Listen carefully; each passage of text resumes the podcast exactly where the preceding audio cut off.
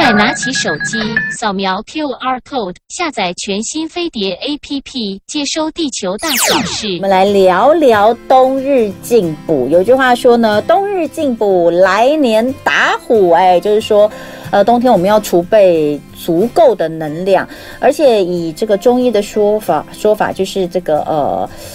秋冬天就是要冬藏嘛，冬藏哦，对不对？所以冬藏的话，你就是要用什么样的呃热量、能量储蓄在你的体内，让春天到了春天的时候是一个呃呃整个欣欣向荣的呃大环境底下的时候，再去爆发你的爆发力哦。但是这个冬天的进补，尤其是这几天冷哦，这这段时间很冷，大家都会想要补。可是补的时候，我们传统想到的就是姜母鸭啦，呃，或是烧酒鸡啦、麻油鸡啊这些东西。说真的，有些人不是这么适合，而且如果你每天吃，可能真的对身体反而是有负担的。那到底我们应该怎么补哦？补的比较健康哦，又真的能够补到对的地方。那今天我们请到的是佳洁生医的营养师 K 来跟我们聊聊，欢迎 K。嗨，大家好。好，你自己冬天会吃药膳来补身体吗？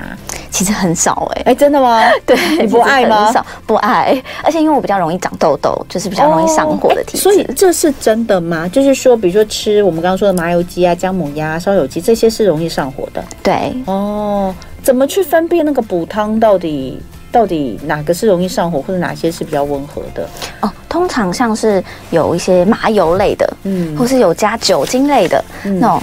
酒味重的，通常呢都会比较上火，比较补一点。嗯，对，那它其实像是我们常常吃的，像麻油鸡啊、羊肉炉啊、姜母鸭啊，嗯其实都是属于比较补的部分。嗯，那如果就是很爱吃的人呢，那怎么 办？如果很爱吃的话，其实我们就是建议，就是当然要适量嘛，这个是一定的，就是分量要控制。那再来呢，就是我们在选择一些这个食材上面，其实我们可以选择一些蔬菜来作为这个比较让它比较凉一点点，例如说像是瓜类的蔬菜，哦它就会比较凉，冬瓜啊嗯，哦，然后苦瓜啊这种，或者像是其实我们冬天有人会在姜母鸭里面放苦瓜吗？应该不会 应该不会 吧？但是萝卜啦，白萝卜，因为冬天刚好又是白萝卜的季节，对白萝卜倒是也是属于凉性的嘛，对不对？对没错所以也是适合放的哈。对，哎嗯，那好，那还有像是这个呃，刚刚我有讲到，很多人喜欢吃，那甚至是麻油鸡，有些人天天吃，那呃。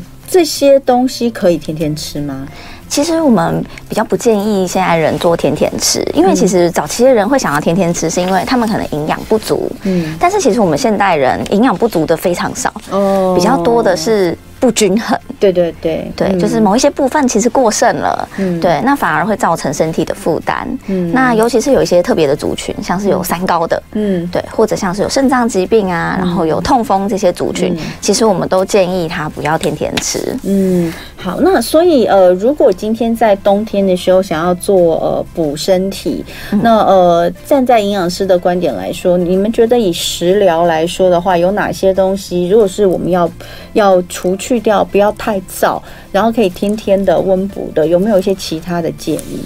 嗯，其实我们可以会建议，例如说像是甲鱼啊，嗯哦这一类的，其实就比较适合去作为一个天天的补充的食物。甲鱼，可是甲鱼呃，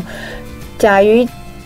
甲鱼就鳖吗？对， 就是鳖嘛，没有错嘛。对那我那嗯可是鳖就是一般来说听到都是说是壮阳用 的啊、对，没错，嗯对，大部分的人都会有这样子的印象，就是觉得说鳖就是用来壮阳的。嗯对。不过其实鳖啊，它其实本身在呃，例如说《诗经》啊，嗯或像什么《本草纲目》啊，或像什么一些什么《神农本草经》里面，嗯其实都有做记载过。那它其实呢，把它做分析之后，发现，哎，它其实是一个很适合去做滋阴补阳的一个食材。为什么它它拥有什么样的营养价值？哦，其实我们现在去做营养的分析啊，发现它其实有非常均衡的营养素。嗯对，那像甲鱼自己本身的话，我们如果分成肉，嗯然后还有油来看的话呢，像它的肉，它里面就含有非常丰富的氨基酸，嗯一些氨基酸。那这些氨基酸其实可以帮助我们抵抗疲劳，嗯哦，然后让我们精神比较好，对，甚至可以增加我们的肌肉。嗯，对，那它里面也有一些维生素，还有一些矿物质。嗯对，那这些维生素跟矿物质都是天然的，它就不是由化学去合嗯成出来的。对，那像这样子的维生素跟矿物质，对我们身体来说就会比较好吸收。嗯，对，那这是以肉的部分来说，那、如果以油的部分来说的话呢，它的油里面其实就含有一些 omega 三啊，哦，对，或者 omega 六、omega 九，那它是一个比较均衡的一个油脂的平衡。嗯对，，那其实像我们现代人呢，大部分六吃的比较多，嗯然后三吃的太少，所以我们就会建议说，哎、像我们这样子三六九平衡的油脂呢，也可以去做一个补充，嗯那对我们身体呢，就会有一些抗发炎啊这样子的效果。哎，可是像是甲鱼啊，这个哎，我觉得他这个壮阳的壮阳的这个形象深植人心。我刚才在跟 K 说，我最近刚好看了一部电影，哎，这部电影也可以推荐大家看一下，就是韩国一个很厉害的导演，这个这个导演是膝关节推荐我的，所以呢，我我就看了一系列他的电影，包括最早叫《原罪犯》，然后后面好像还有《亲爱的英子》，那个是我记得是李英爱演的哦。那个导演的片呢，基本上都是跟犯罪有关的，然后就是那种华丽的犯罪片啊、哦，然后有点悬疑啊什么的，很多地方是看了会有点不太舒服的啦，那种比较黑暗的。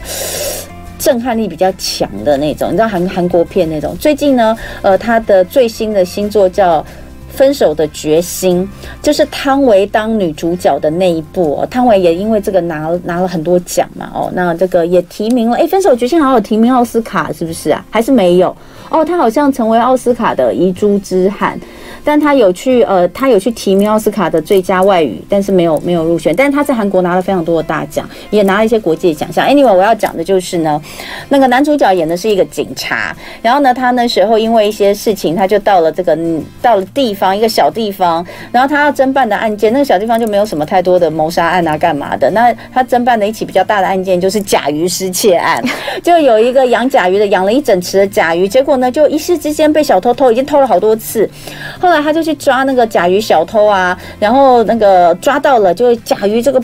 散的一地车翻车嘛，散了一地啊，在爬，然后大家就拼命在抓甲鱼，就最后把这个小小偷绳之以法，把甲鱼还给这个甲鱼养殖户，但是他带了一只甲鱼回家，因为呢太太之前有跟他抱怨一些事情，所以他就拿拿回了一只甲鱼，以示以以示我的决心。甲鱼就是拿来煮来吃吗？我我真的没有吃过甲鱼，我一定要讲。所以，当然我，我我的想法就是说，其实很多被当做壮阳的产品，其实它其实都是不是真的来壮阳，而是说它就是营养价值很高。对从以前到现在，我们都看就是营养价值很高，然后吃了之后会觉得体力比较好，对所以男生就会把它拿去壮阳。对，并不是说它就是只能壮阳啦，对是说没错它的营养素或是它的营养价值是高的。对。那过去大家一般就是拿来怎么怎么烹烹调啊？我不知道、其实最有名就是那个王永庆，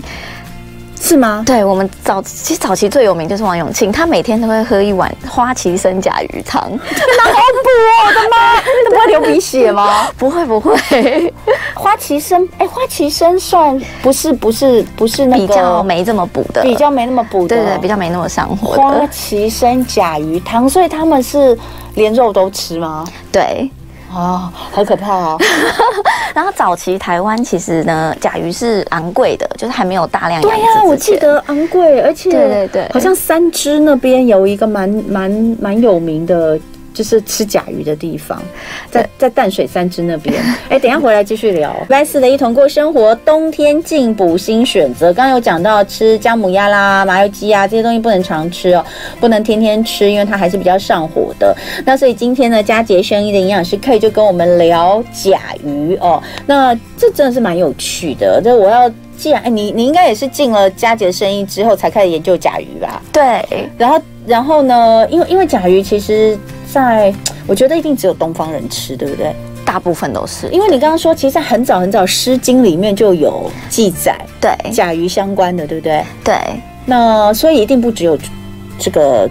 中国人、台湾人，对，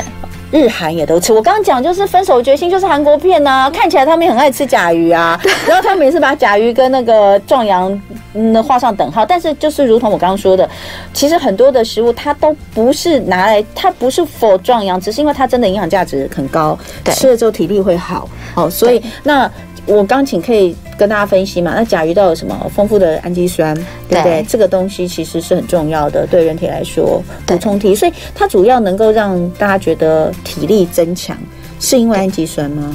氨基酸还有一些维生素，维生素，对，它有锌是不是？有，哦，因为大家都会想到锌 是一个很重要的微量元素。对，没错，嗯，那呃，刚刚有说甲鱼文化在，我我刚顺便问了一下，日韩都有是不是？对，嗯像早期的话，日本自己的这个甲鱼其实很少，他们也没有就是规模的养殖，嗯所以早年其实是台湾去外销给日本。所以台湾的甲鱼养殖的技术是好的。对，嗯没错。而且像台湾的这个南部目前的养殖啊，都已经到一个非常规模化的养殖池。嗯对，然后甚至像是有的养殖场呢，会给甲鱼吃一些像益生菌啊、然后这一类的东西，嗯对，去确保这个甲鱼长得非常的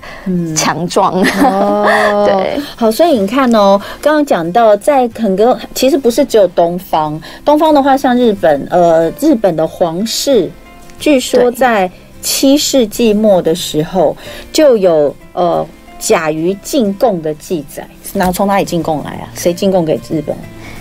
嗯，这个记载应该也是从就是像中国啊这一带进攻进去的。然后呢，他们甲鱼是他们的皇室料理。哦对那到现后来，在这个江户时代就开始在民间流传开甲鱼入菜，到现在还是在日本很风行。那韩国就不要讲，我刚刚就讲了，因为现在电影里面都有这样子的，可能当然不会在大都市里面，这种东西养殖不可能在大都市嘛，一定是在地方上。对那呃，另外其实西方也有啊，对，西方也有，嗯像是英国的首相。嗯，哦对，丘吉尔之前也就有吃这个甲鱼的记录，这样子。他是每天进补一碗甲鱼汤，哦，对跟王永庆一 样，对不对？花旗参炖甲鱼，讲的我也好想 吃。哎，你有吃过甲鱼本人吗？哦，有，真的假的？真的，真的，它就我它到们底是进什么公司一定要吃吃看。到底是什么味道？是你们是怎么炖煮的？呃，我们是在就是呃美浓那边，嗯然后他们会炖煮，也一样就是炖煮成汤。嗯，对，那像嗯北部这边有些人会吃，那我这边有吃过，之前有这个朋友把它炖煮成跟那个猪肚一起，哦，，对然后吃肉，对，吃壳不肉会用吧？不会，哦，对，主要就是吃它整只这样嗯子，，那它的肉质是什么感觉？其实还蛮好吃的耶。 像我我听有人说，就是呃，有有一些很多说这个肉质好吃的，像鸡肉的口感之类的，就对它并不是硬的肉，不会像对猪对肉对跟牛肉。不会不会，哦，对，而且它它吃起来是柔软的鸡肉，嗯，对然后在这个呃《农神农本草经》上面记载甲鱼的功效是全身每个地方对都可以用。哦对，它就是把它分成七个部位，就是把它的血啊，哦，然后还有它的甲，就是鳖甲的部分，全部都分开来，嗯对，总共分成七个部位，然后去分析它每一个地方有什么样子的功效。对，在这边有看到说肉哦，头对甲胆对胆呢、哦对内甲脏的部甲分就是外面那个壳嘛，对不对？对哈、血油油，你刚刚有特别提到它的油脂的比例是好的，而且是好的油，对不对？对，卵哦，七大部分，呃，每个部分的功效不尽相同，但大致上在《神农本草经》上记载都是有益气、滋补、强身、防虚劳的帮助。对，所以你可以可以可以理解，就是说它会被拿来壮。如果一样东西它会长久以来被大家跟壮阳连在一起，就代表它真的是有用的啦。因为壮阳这种东西，你知道男生都会觉得，哎、吃了之后马上有感。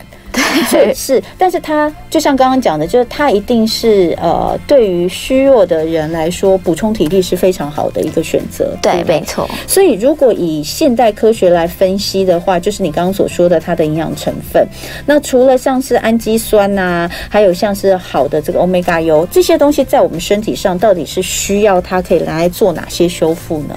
哦，像是例如说氨基酸的话，对于肌肉的修复就非常的有效。嗯，对，然后还有像是我们身体的一些免疫，也都需要这样子的氨基酸来去做修复。嗯，对，那像是维生素、矿物质就更不用说了哦。我们很多人现在每天吃综合维他命，嗯就是要补充这些维生素、矿物质。嗯对，那它可以让我们，例如说身体比较精神啊，还有一些身体一些机能的正常运作。嗯对，那 omega 的油脂的部分的话呢，就是三六九比较平衡的话呢，我们身体比较不会产生一些发炎的反应。嗯，对，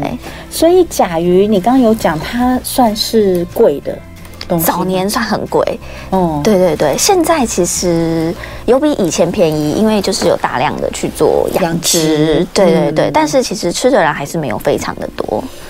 我有障碍呀、 就是我没有办法。哎、这刚有人跟我说鸡仔猪肚鳖对汤，对对是不是没错对对鸡仔对猪肚鳖汤？对鸡仔猪肚鳖汤，他们说这个超好喝。以前可能在南部板豆都会拿这个当 ending，完美结尾。哦，对面有一个台南人点头如捣蒜，所以你也吃 过，你也吃过鳖我只有听过，很有名。 我不知道哎、我觉得第一个啦，甲鱼就是虽然你现在听觉得它真的是一个很棒的，这个很具有营养价值的食材，对不对？对可是对于呃我们来说，每天要煮一个汤，其实就有点麻烦了，更何况是要要拿甲鱼来做 汤，我是没有办法的有障碍我有我超级无敌有障 碍，我还不知道，你叫我在台北，我还不知道去哪里买甲鱼哎、一般市场不 是不会卖，没有 对啊，买不到啊。不会卖。 哎、所以其实像佳洁声音，你们就有把它的一样嘛。现代人对于现代人来说这么忙碌，要最要需要的就是最方便的补充营养的方式。对所以把它做成保健食品，你们是怎么做的？哦，我们的话是一样把，就是它的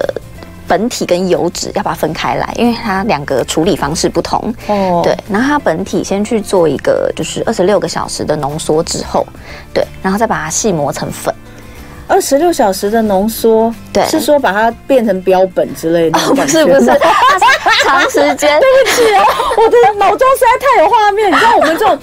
一辈子都做电视的人哦，那个脑中太，你讲什么我脑中都有画面，请问怎么浓缩它？它是有点像是烘烤，不同的温层、哦温度层去做烘烤这把样。壳啊先拿，甲先拿掉吧。啊哦，还是都一你起甲也有也有一起哦？对，都一起。哎、所以你们是全部都有，就是把它全把它整只都把它都有利用到的意思吗？对，整只都有利用到，但会把诶、一些内脏的部分，什么肠胃这种会先拿出来。哦，这种先拿掉，对对然后对油，那你油跟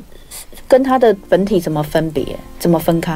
哦，他们在就是前处理的时候，就会把就是比较多油脂部分，它就油脂把会它先取出来，对对对对，对然后把本体做二十六小时的风干，对可能烘烤，烘烤对然后对浓对缩之后磨成粉。对哦，那油呢？油脂的话，就是去做那个油脂的精致，这样子精致的加工。哦对。对对，然后，然后再来就是做成，哎，我看到这边有，嗯嗯，这个甲鱼全方位维他命，对所以它是做成一颗像胶囊状吗？对，没错，那那这个胶囊里面就是含有你刚刚说的那个本体的粉跟油，对都在里面吗？对。那额外我们还添加了甲鱼的蛋，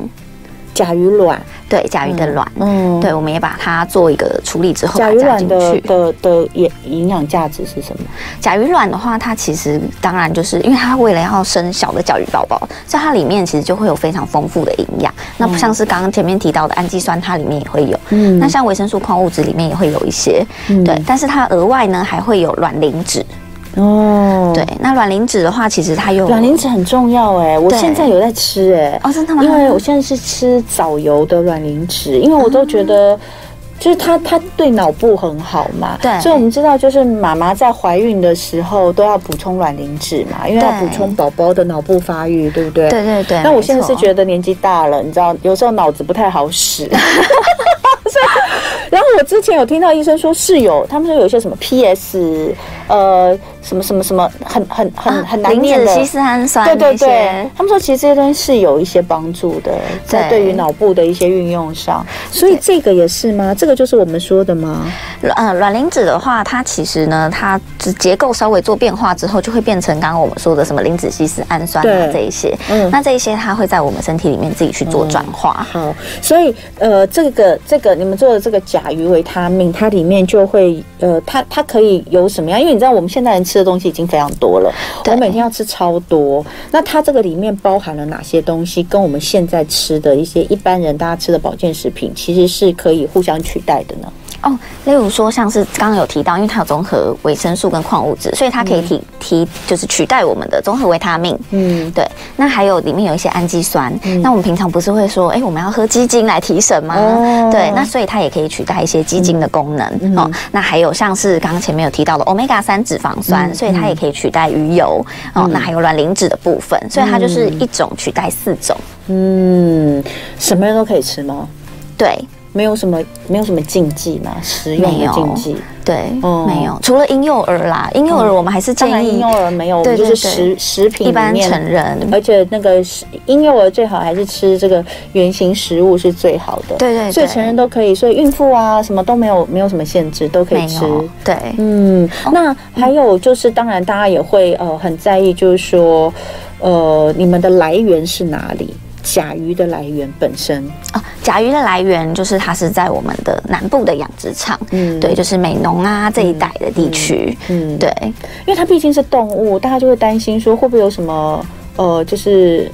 安全的问题啊等等的，在这方面都有做一些把关嘛。有，就是我们在做进入这个制成之前会做一次检验，嗯那制成做完之后还会再做一次检验，嗯，对，所以它其实每一个关卡一直到成品出来还会再做一次，所以基本嗯上会做至少三次的检验，它才会出厂。有国际认证吗？有嗯，它目前的话就是有通过这个欧盟的 AA，、还有就是这个古研会的那个、呃嗯嗯无添加的一个认证。嗯，对哎、我本来想拿双节一茎颗出来看一下，不过是没开。它就是它，它会很大颗，很难吞 吗？不会，